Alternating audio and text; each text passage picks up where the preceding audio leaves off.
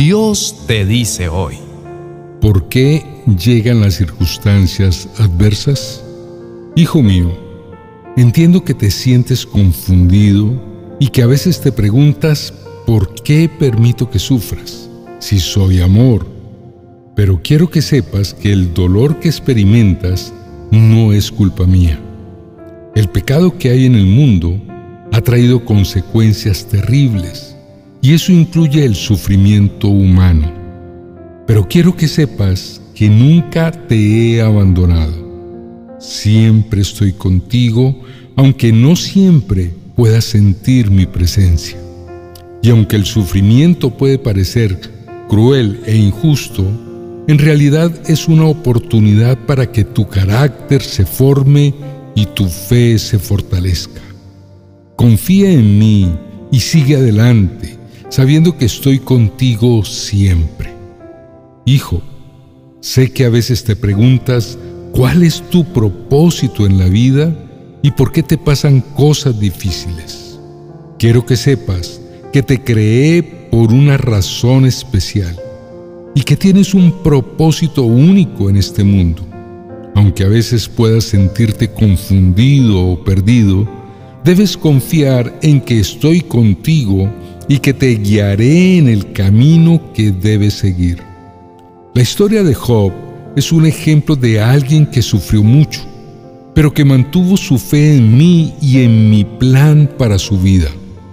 A pesar de las pruebas y los obstáculos, Job nunca perdió de vista su propósito y continuó confiando en mí.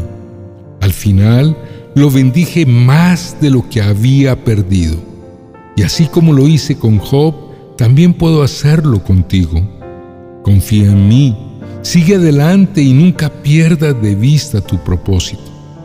Hijo mío, quiero que sepas que yo uso el crisol de la aflicción para refinar a mis hijos. Aunque te pueda parecer doloroso en el momento, es a través de estas pruebas que puedo moldear tu carácter y fortalecer tu fe. No temas, porque yo estoy contigo en medio de las adversidades y no te dejaré solo.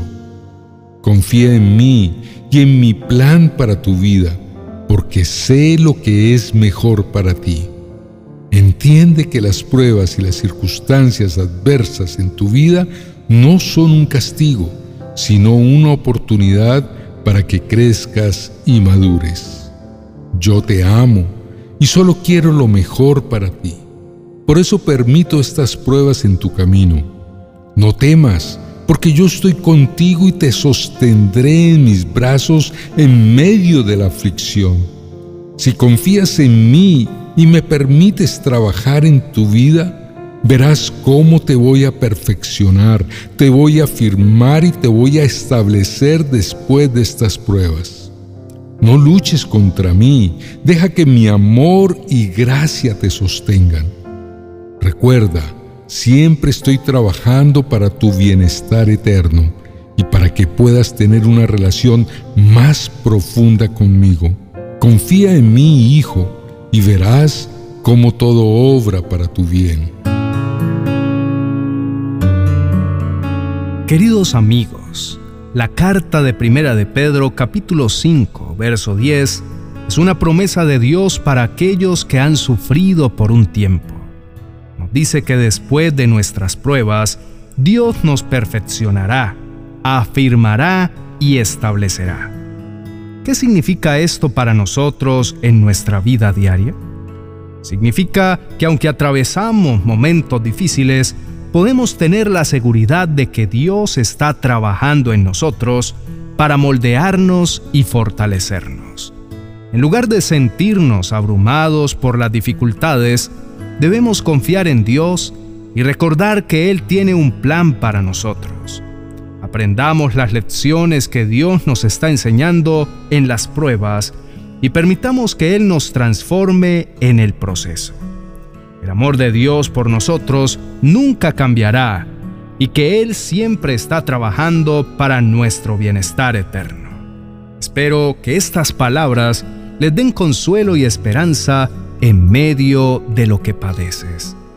Cuando la desgracia golpea nuestras vidas o nuestros hogares, es natural que nos sintamos mal porque afecta a nuestros intereses personales.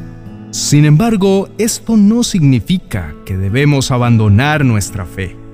En lugar de eso, es tiempo de perseverar en ella, aunque las condiciones no sean favorables. A veces nos enfocamos tanto en nuestros sufrimientos que olvidamos que hay otros que sufren más que nosotros en el mundo.